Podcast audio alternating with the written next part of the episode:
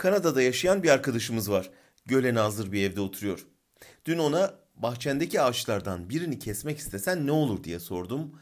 İzin almadan dalına bile dokunamazsın dedi. Göl yolundaki otları temizlemesine bile izin verilmiyormuş. Bu Kanada'nın bir şirketi izinsiz dal kesemediği ülkeden gelip AKP'nin izniyle burada 200 bin ağaca kıydı. İster vahşi kapitalizm deyin buna, ister altın avcılığı.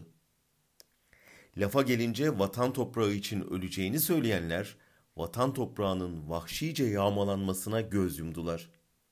Göz yummanın da ötesinde Kanadalıların yerli işbirlikçisi oldular. Kaz Dağları katliamına imza atan Alamos Gold'un başkanının dün Reuters'a verdiği demece bakılırsa ağaçları onlar kesmemiş. 5 milyon euro verdik, orman idaresine kestirdik demeye getiriyor başkan. Vatana ihanetse işte budur.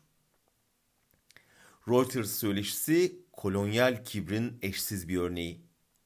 Bu alana yeniden ekim yapılacak 10 yılda ya da biraz daha fazlasında yeniden ormana benzer diyor başkan.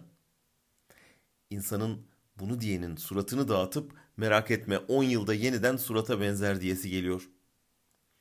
Çevrecilerin başlattığı su ve vicdan nöbeti için huzursuzluk yaratma amaçlı siyasi bir saldırı demiş.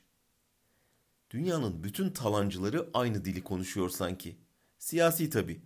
Dünyanın her yerinde çevreciler yer küreyi zehirlemeye kafasına koymuş küresel bir rantçılığa karşı direniyor.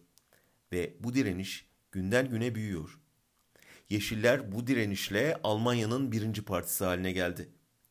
Alamos Gold'un CEO'sunun demeci bu direnişin yarattığı rahatsızlığı da gösteriyor.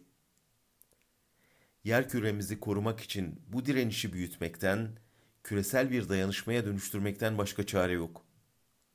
Betonun saldırısı nasıl küreselse, yeşilin direnişi de küresel olmak zorunda.